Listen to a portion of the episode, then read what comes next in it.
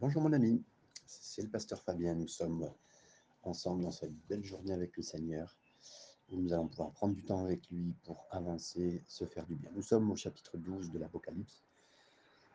Un chapitre très important, vous allez le voir, avec euh, beaucoup d'explications qui sont déterminantes sur euh, un tas de choses, mais voilà, nous allons voir ensemble que le Seigneur bénisse, Seigneur bénit vraiment tous ces instants que nous aurons encore avec toi, même si je prie régulièrement ces moments que nous avons ensemble, Seigneur, mais là je prie particulièrement euh, pour ce moment avec d'étude dans ce chapitre 12. Sois béni, Seigneur mon Dieu, et touche nos cœurs par ton esprit. Alors le chapitre 12, c'est un grand chapitre parce qu'on trouve ici des choses étonnantes au verset premier. Un grand dragon, euh, un grand dragon verset 3, une grande colère au verset 12, un grand aigle au verset 14, et bien sûr un grand soutien, une grande aide de la part de celui qui est grand au-dessus de notre ennemi, c'est-à-dire notre Seigneur. Verset 1er à 2. Un grand signe parut dans le ciel, une femme enveloppée du soleil, la lune sous ses pieds, et une couronne de douze étoiles sur sa tête. Elle était enceinte et elle criait, étant en travail et dans les douleurs de l'enfantement. Là, c'est important de prendre bien sûr ce temps euh, particulier, bien sûr, comme on fait habituellement, euh, pour euh, donner l'explication. Alors, qui est cette femme?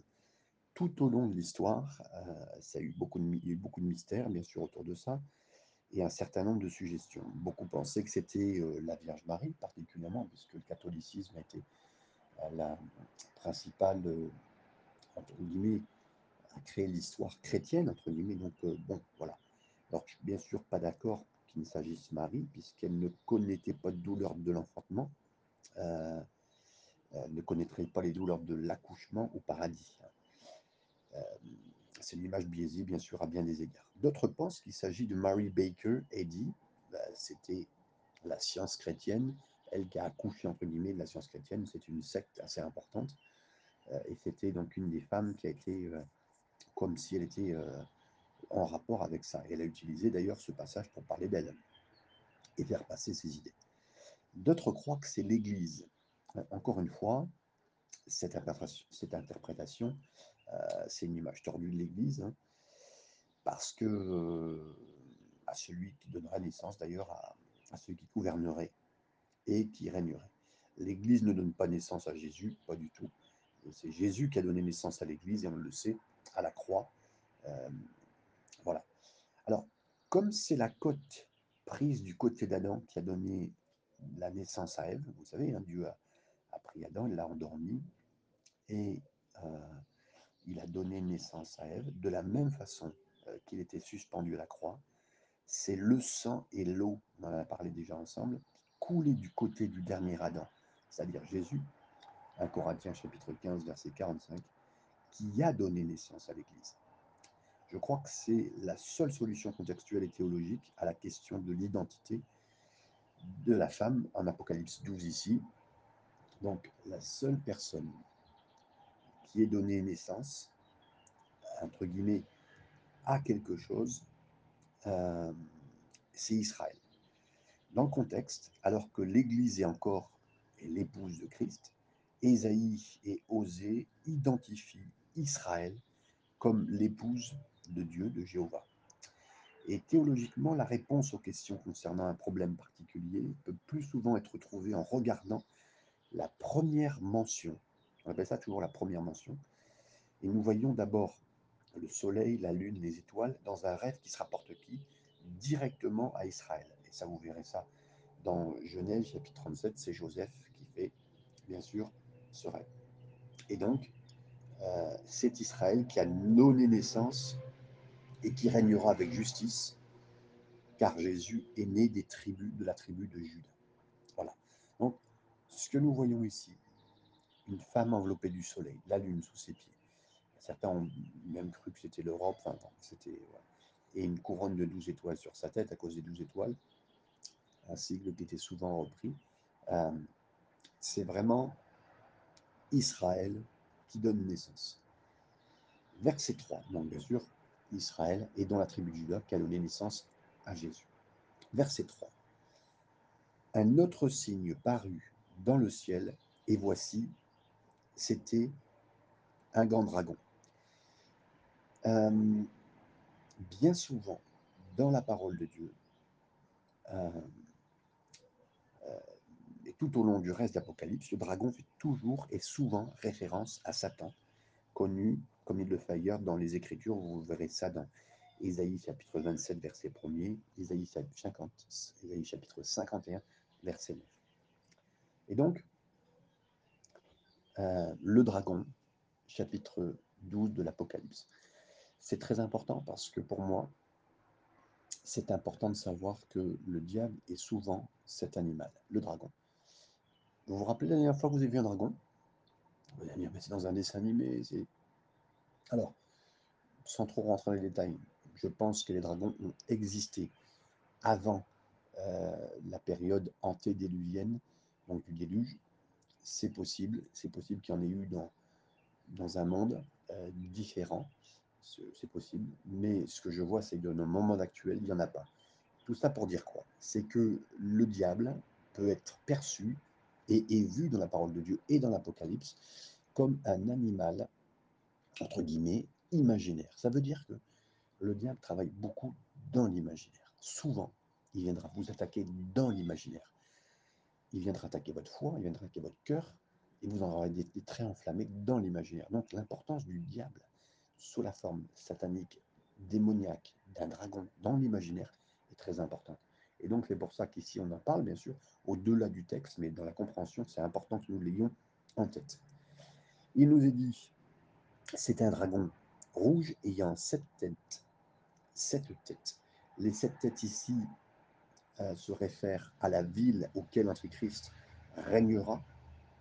Certains ont pensé, euh, alors vous le savez, il n'y a pas beaucoup de villes qui ont sept, euh, un chiffre 7 important. On parle de Rome avec ses sept montagnes. J'ai découvert assez récemment qu'il y avait aussi sept monts importants à Paris, le mont Parnasse et d'autres choses. Hein.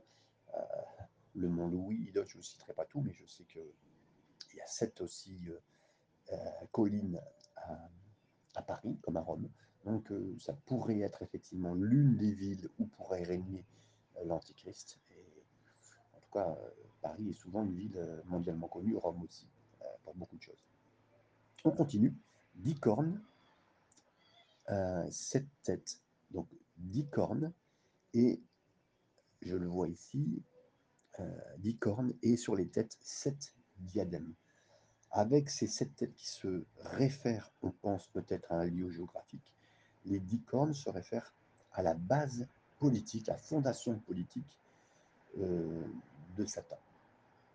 Vous voyez, et pourquoi je vous dis ça encore une fois, parce qu'il faut toujours avoir une base biblique, les cornes, euh, comme les dix doigts de pied de Daniel chapitre 2, ont typifié toujours dix nations, une confédération de dix nations, de dix nations sur lequel ont émergé l'ancien empire romain. Et vous savez qu'on appelait l'Europe des dix, euh, euh, l'empire romain des dix, et qu'on a retrouvé l'empire européen actuellement qui était basé sur la même base que l'empire romain. Voilà, c'est des faits, selon les choses. Euh, certains ont pensé, en lisant même Daniel, que donc effectivement l'antichrist viendrait de l'Europe, de la base de ce qui s'est passé de l'empire romain de départ. Donc là, on voit cette base et on continue dans ce sens-là. Sa queue entraînait le tiers des étoiles du ciel et les jetait sur terre. Vous vous rappelez que Lucifer était le chef de tous les êtres, euh, en tout cas les êtres créés dans le ciel. C'était lui le chef. Jusqu'au moment, bien sûr, où il a été dégagé, c'est un terme euh, fort mais important, il a été sorti avec fracas entre guillemets, avec sa rébellion euh, contre Dieu. Et un tiers des étoiles, et là on pense parce que vous savez, l'étoile, souvent dans la parole de Dieu, ça fait penser aux anges, ce sont souvent les anges, les envoyés, et c'est un terme biblique qui se réfère aux anges, donc un tiers des anges, des démons euh, présents aujourd'hui, faisait partie un tiers des anges. La bonne nouvelle, mes amis, c'est qu'il n'y a qu'un tiers des anges qui sont avec lui, donc deux tiers appartiennent au Seigneur. Si un jour vous êtes attaqué avec des choses démoniaques, n'oubliez pas que le Seigneur, lui, a bien des forces deux fois plus nombreuses que celles du diable, et les forces plus nombreuses sont de notre côté. Merci Seigneur que vous puissiez recevoir vraiment avec puissance et force euh, ce matin euh, cette présence du Seigneur, et même s'il faut, arrêtez-vous quelques instants pour remercier le Seigneur et sa puissance et sa force pour chacun d'entre vous. Verset 4, il nous est dit, euh, jeté sur terre, verset 4, la fin, le dragon se tint devant la femme qui allait enfanter afin de dévorer son enfant. Dans toute l'histoire, c'est toujours Satan qui a cherché à briser, attaquer Israël en essayant toujours de faire ce qu'il faut. Et bibliquement, et dans l'histoire séculière que nous connaissons, au travers de tout ce qu'on a vu, que ce soit au travers de, bien sûr, euh, Pharaon, euh, Aman, Hérode, Hitler, Satan a toujours été, euh, il ne prenait aucun repos jusqu'à temps qu'il essaye de conduire et de détruire le peuple de Dieu, toujours. Et bien sûr, le seul fils de la maison de David qui était encore vivant, c'est-à-dire Jésus. Et pourquoi toujours, les Juifs ont toujours été persécutés La seule explication, c'est qu'ils ont toujours été dans cette optique-là que nous voyons dans le chapitre 12 d'Apocalypse. Le dragon est déterminé à dévorer le fils de la femme, la femme elle-même à l'attaquer. Et voyez, euh, il n'y a pas en fait vraiment derrière, euh, s'il y a quelque chose à Jérusalem, euh, s'il n'y avait pas d'Israël, s'il n'y avait pas peuple juif, combien Jésus n'aurait pas pu accomplir, bien sûr, les prophéties de son retour, de régner à Jérusalem de façon conséquente. Donc le plan du dragon, c'est de garder le Messie du retour en Israël, de détruire entièrement les Juifs. Et voilà. Et si vous comprenez bien ça, vous avez toute une satisfaction de compréhension de l'histoire et même de l'antisémitisme, euh, l'antisémitisme pardon, qui est vraiment euh, démoniaque, vous le comprenez bien. Verset 5. Elle enfanta un fils qui, qui doit paître toutes les nations avec une verge de fer. Bien sûr, celui qui doit paître toutes les nations, qui descendra du ciel, bien sûr, on le sait, c'est Jésus. Et, bien sûr, pour nous aujourd'hui, la compréhension, c'est qu'il revient euh, il revient pour ça. Il est venu comme un agneau, il reviendra avec une verge de fer pour diriger et aussi euh, pour régner euh, comme c'est prévu. Verset 6. Et la femme s'enfuit dans le désert, où elle avait un lieu préparé par Dieu, afin qu'elle y fût nourrie pendant 1260 jours. Comme on le verra, quand l'Antichrist entrera dans le temple, le temple qui va être construit, qui est un problème actuellement au niveau, comme on le sait, géopolitique dans le monde entier, hein, puisque cette mosquée est là, elle est un petit peu gênante, vous comprenez, vous savez un petit peu ce qui se passe. Euh, L'Antichrist rentrera dans le temple, demandera d'être adoré. La grande tribulation que Jésus a parlé dans Matthieu 24 commencera. Et là, pendant 1260 jours, ou trois années et demie bibliques, euh, il y aura un moment d'hostilité incroyable qu'on n'aura jamais vécu qui euh, se lèvera et qui, sera amené contre les Juifs. C'est très important. Et c'est pourquoi Jésus euh, dira aux Juifs de s'enfuir dans le désert, comme euh, vous le verrez qui est mentionné dans Matthieu 24, verset 15. Et Isaïe nous dit exactement où est cet endroit dans le désert. vous reverrez ça, bien sûr, vous le relirez dans Ésaïe chapitre 16, et je vais le prendre avec vous, euh, versets 1 à 4. Ésaïe euh, chapitre 16, je le lis pour vous, je retrouve ce passage qui est très important. Bien sûr que nous pouvons partager les moments, je partage certains passages, mais là celui-ci est assez, euh, est assez important pour notre compréhension bien sûr de la suite des Écritures et surtout de ce qui se passera pour les Juifs. Envoyez les agneaux aux souverains du pays, envoyez-les de Séla. C'est un autre mot pour le, la ville de Petra en Jordanie. Dans le désert, à la montagne de la fille de Sion, tel un oiseau fugitif, tel une niche effarouchée, telles seront les filles de Moab au passage de l'Arnon. Donne conseil, fais justice, couvre-nous en plein midi de ton ombre, comme de la nuit, cache ceux que l'on poursuit, ne trahit pas le fugitif, laissez séjourner chez toi les exilés de Moab, soit pour eux un refuge contre le dévastateur, car l'oppression cessera, la dévastation finira, celui qui foule le pays disparaîtra. Dans Isaïe chapitre 16, on voit effectivement que Israël doit s'enfuir et il s'enfuit donc à cet endroit connu de Pétra.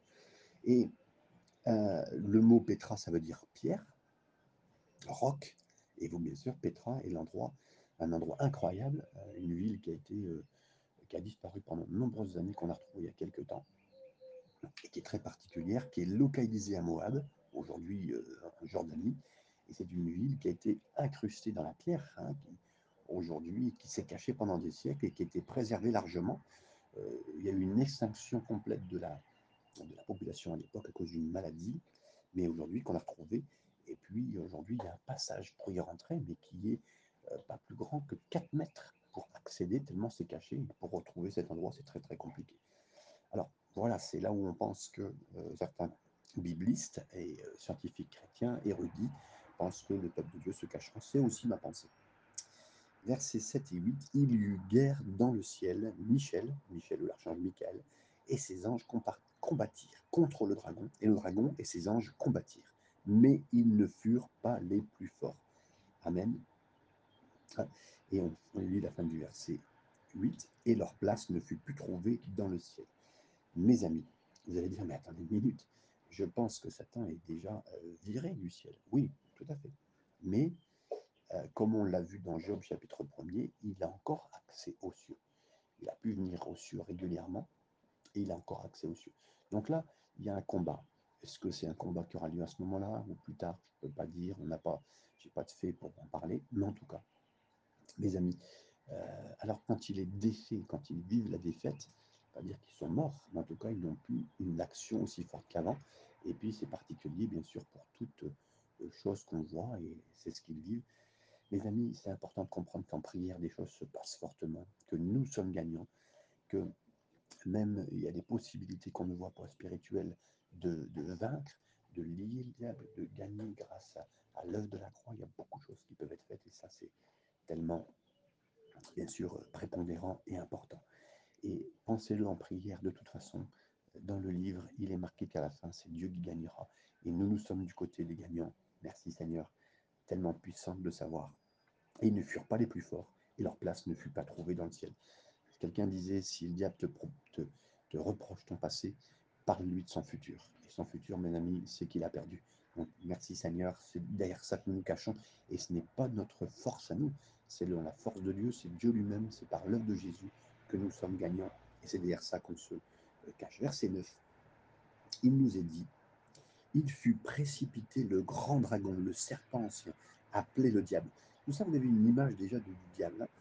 le serpent ancien appelé le, le diable, le et Satan, donc qui veut dire Satanas, euh, qui veut dire alors diable, diabolos, qui signifie le, comment dire, qui signifie le euh, l'ennemi par excellence, voilà chercher, et Satan, euh, qui celui qui séduit toute la terre, et il fut précipité sur la terre, et ses anges furent précipités avec lui. On pense, hein, c'est là où je vous ai déjà parlé de Genèse chapitre 1er verset 2, euh, ce qui a fait que la Terre a été dans un tohu-bohu. Dieu avait tout fait, la création, et il y a eu un tohu-bohu, il y a eu quelque chose qui s'est passé, des ténèbres, euh, quelque chose qui s'est passé, il y a une destruction sur la Terre.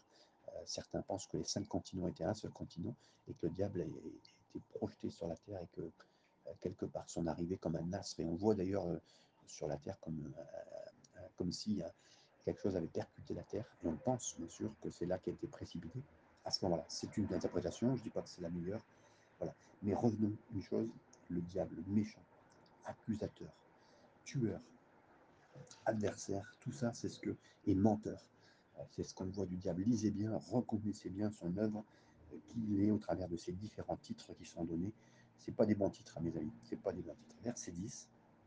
J'ai entendu dans le ciel une voix forte qui disait Maintenant le salut est arrivé et la puissance et le règne de notre Dieu et l'autorité de son Christ sont loin, car il était précipité, l'accusateur de nos frères, celui qui les accusait devant notre Dieu jour et nuit.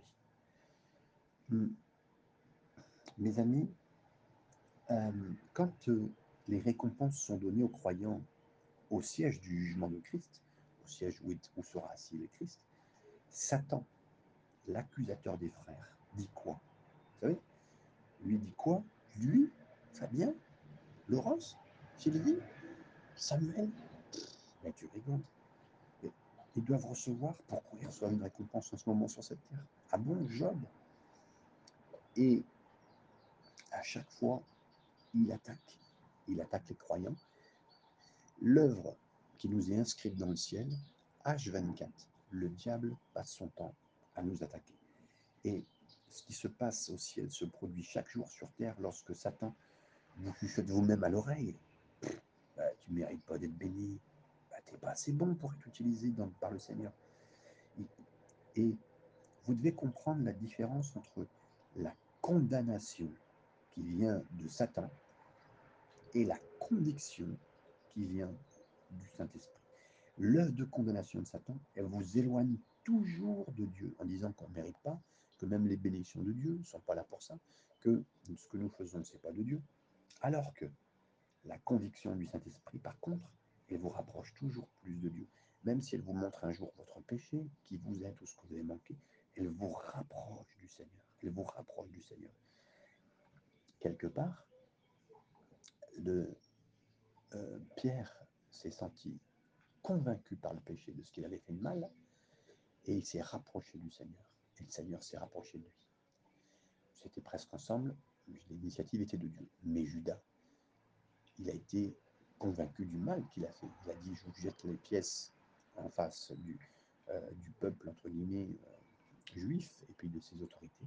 Mais cette condamnation l'a amené à se tuer lui-même, et bien sûr à à s'éloigner fortement du Seigneur. La condamnation de Satan concerne toujours le moi, le fait de ne jamais être à la hauteur, le désespoir. Alors que la condition de l'esprit concerne toujours le pardon, le pardon de Dieu, le fait de continuer la gloire et la grâce de Dieu. Et je me méfie toujours de cette conviction des gens. J'ai une conviction de euh, que voilà, il faudrait qu'on ait plus de conviction sur nous, qu'on pleure plus et que ceci. Non, cette conviction, ça une conviction de Dieu. C'est une conviction de Dieu, c'est on laisse faire le travail du Seigneur. Combien de fois, même dans les réunions, je voyais des gens commencer à pleurer. Euh, il y a des gens qui voulaient les consoler. Je dis non, non, laissez. C'est le Seigneur qui met une conviction sur eux. C'est le Seigneur qui, se chargera de, les, de continuer à les convaincre, à les amener comme il faut. Et quand il y a une conviction de Dieu sur nous, on laisse le Seigneur continuer cette conviction. On reste dans sa présence jusqu'à temps qu'on retrouve la paix du Seigneur dans sa présence, dans sa puissance. Et si un jour vous n'êtes même pas bien, pour une raison XY, et vous sentez que c'est du Seigneur, alors vous restez dans cette conviction, vous vous mettez en prière. Seigneur, j'ai besoin de toi, je viens à toi. Tu, mérites toute la gloire, la puissance, et moi, rien du tout, mais Seigneur, je viens à toi, mais je suis ton fils, ta fille, j'ai besoin de toi. Amen. Que le Seigneur vous bénisse dans, ce, dans cette vraie pensée de la conviction du Seigneur et non pas de la condamnation du diable. Verset 13. Quand le dragon vit qu'il avait été précipité sur la terre, il poursuivit la femme qui avait enfanté l'enfant mâle. Encore une fois, incapable d'accuser seulement les croyants dans le ciel, Satan fait son grand euh, essai, d'accomplissement prophétique et contre le plan en s'attaquant toujours au peuple de Dieu. Et là, peuple de Dieu d'avant tout Israël, et on l'a vu sur cette terre, comme peuple de Dieu, euh, que nous pouvons être, hein, ça c'est sûr et certain, le diable, c'est toujours son plan de toujours essayer de continuer à attaquer le peuple de Dieu sur la terre. Verset 14. Et les deux ailes du grand aigle furent données à la femme afin qu'elle s'envolât au désert vers son lieu où elle est nourrie un temps, des temps, et la moitié d'un temps, loin de la face du serpent. Alors, ce sont quoi ces deux ailes euh, avec cette aigle. Alors, l'aigle a toujours été le symbole, souvent, hein, par exemple au, euh, niveau euh, de, la Terre, les deux, les deux ailes ont toujours été symbole de l'Amérique. Certains ont suggéré qu'ils pouvaient faire une référence que la puissance militaire des États-Unis va venir aider Israël quand Israël sera attaqué pour l'amener jusque dans le désert.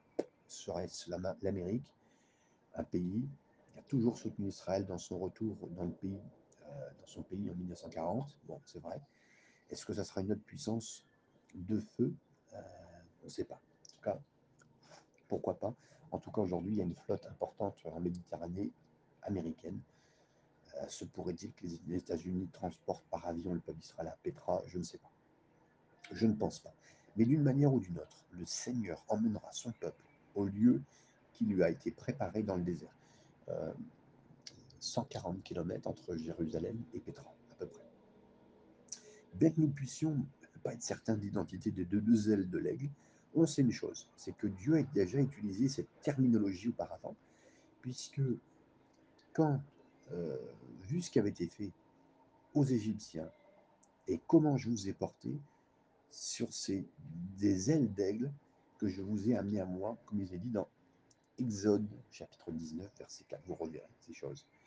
La part de l'Éternel, c'est son peuple. Jacob est le lot de son héritage. Il l'a trouvé dans, un, dans une terre déserte et dans le désert hurlant.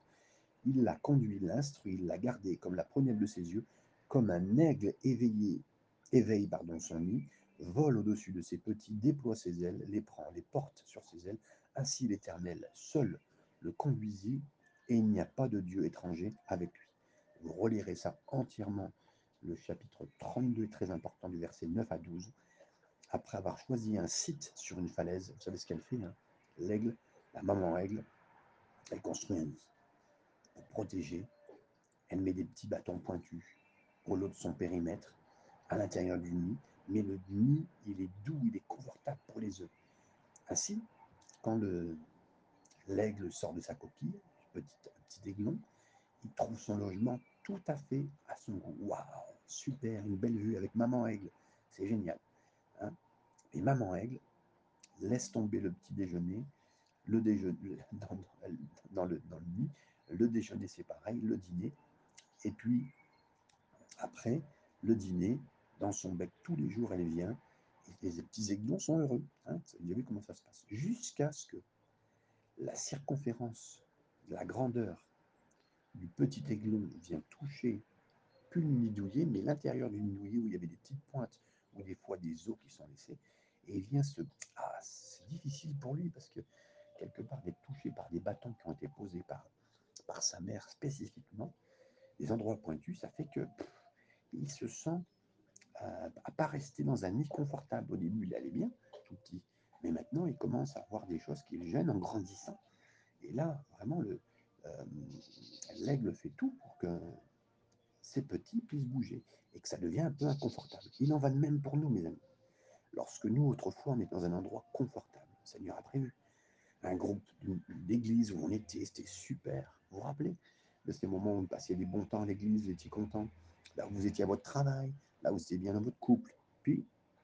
Devient un petit peu irritant. Ça commence à tendance à vous énerver, à vous grogner. Mais qu'est-ce que c'est que ça? Ça devient moins confortable vous devez réaliser que Dieu le fait intentionnellement pour ne pas vous permettre de rester tout le temps confortable dans l'endroit où vous êtes, un lieu de graisse, et qui vous fait que vous seriez incapable même de voler, mes amis. Juste au moment où Petit Aiglon pense qu'il va plus supporter cet endroit, sa mère aigle arrive avec ses ailes puissantes, le cogne du nid, le sort de là, elle, et puis l'emmène sur son dos et le met frénétiquement plus haut dans le ciel. Et là, il tombe à des centaines de mètres tout seul. Et a même l'impression qu'il va s'écraser. Ah, il tombe, cette petite aiglon, vous imaginez Et là, la mère aigle le ramasse sur ses ailes et le ramène au nid. Ouf C'est quoi? Qu'est-ce qui s'est passé? Se demande le petit aiglon. Pendant des jours. Et là, la mère, de nouveau, essaye.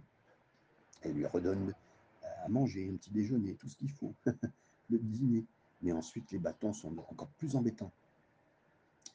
Et là, la mère aigle le pousse, le dérange, le ramène, jusqu'à ce que, à un moment, elle pense, le aiglon pense que sa vie est finie, mais la maman le porte de nouveau sur les aigles, sur ses ailes, et le ramène au nid.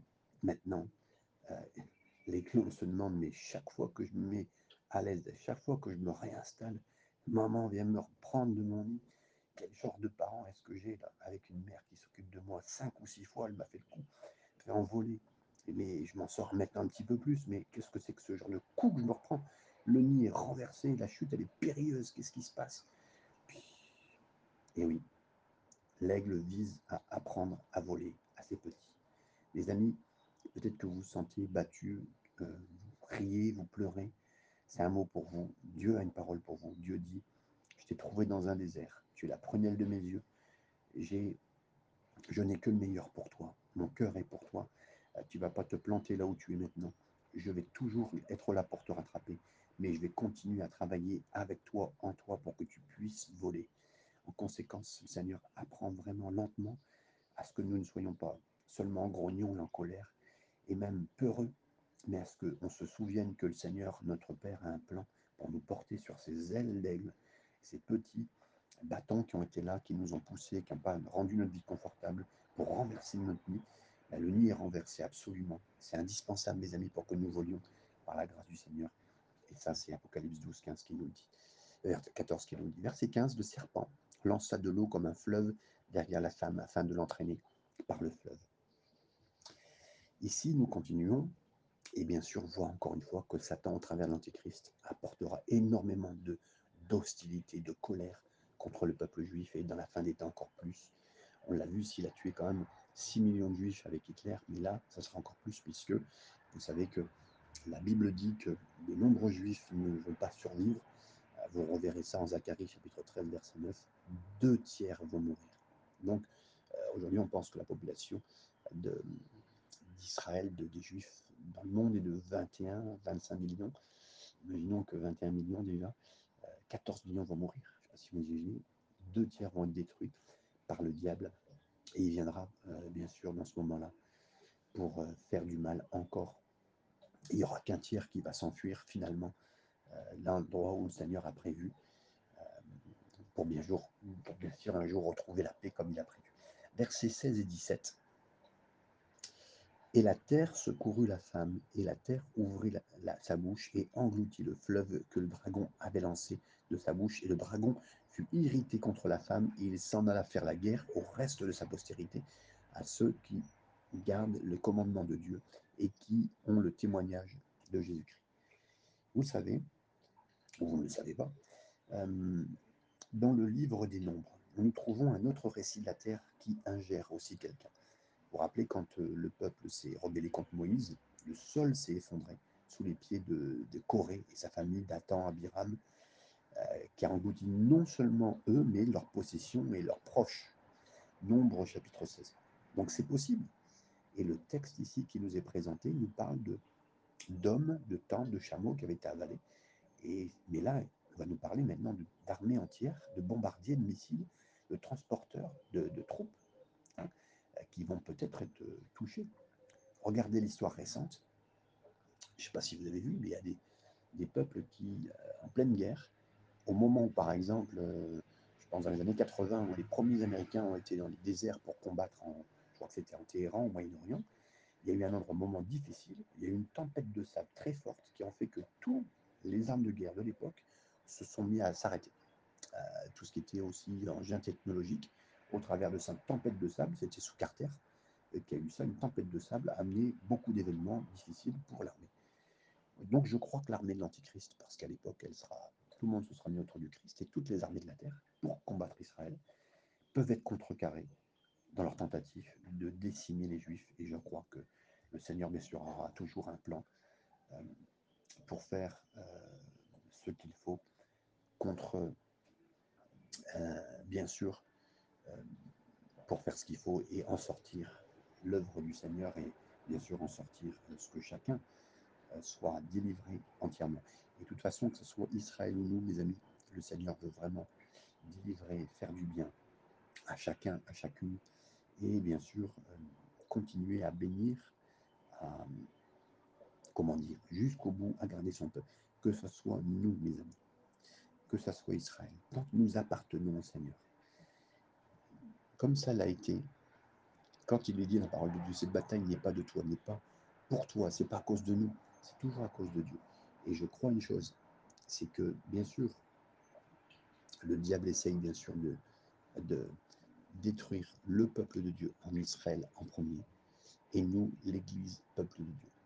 Mais à la fin, je le redis encore une fois, mes amis, c'est important que vous l'entendiez, à la fin, c'est vraiment le Seigneur qui gagne, c'est vraiment euh, le peuple de Dieu qui gagnera, parce que c'est Dieu qui gagne derrière tout ça. Donc, euh, oui, mes amis, je crois précisément que nous serons, il y aura beaucoup de persécutions, Il y aura beaucoup de difficultés, il y aura beaucoup d'attaques sataniques, mais je crois que le Seigneur gagnera et c'est sûr et certain. Et ce verset à fin dit Et je me tins sur le sable de la mer. Comme au verset 18 de finit en disant Voilà, euh, c'est la vision qu'il avait de cette, de cette attaque, encore une fois. Mais il nous est dit ici il s'en alla faire la guerre au reste de la postérité, à ceux qui le gardent les commandements de Dieu et qui ont le témoignage de Jésus-Christ. Et donc, il y a cette vue qui a été faite, qui a été faite. Et on croit que le Seigneur, bien sûr, gardera toujours ceux qui sont attaqués dans sa présence, dans sa puissance. Et c'est pour ça que nous connaissons les Écritures et nous savons qu'à la fin, c'est le Seigneur qui gagnera. Que le Seigneur vous bénisse dans cette journée. Partagez bien la parole de Dieu d'une façon générale, pas spécialement le message que je vous ai donné, sauf si vous pensez que pour quelqu'un, il sera bénissant. Et partagez la parole de Dieu avec quelqu'un, quelqu'un que le Seigneur mettra sur votre chemin aujourd'hui ou demain. Partagez à d'autres chrétiens sur Spotify tous ces messages pour que quelqu'un soit béni, mes amis, que la parole de Dieu se répande et que vraiment cette étude, chapitre après chapitre, vous bénir, fasse du bien et que chaque jour quelqu'un puisse suivre le Seigneur de mieux en mieux par la grâce du Seigneur. Soyez bénis et merci de m'avoir suivi et d'avoir suivi la parole de Dieu ce matin. Amen.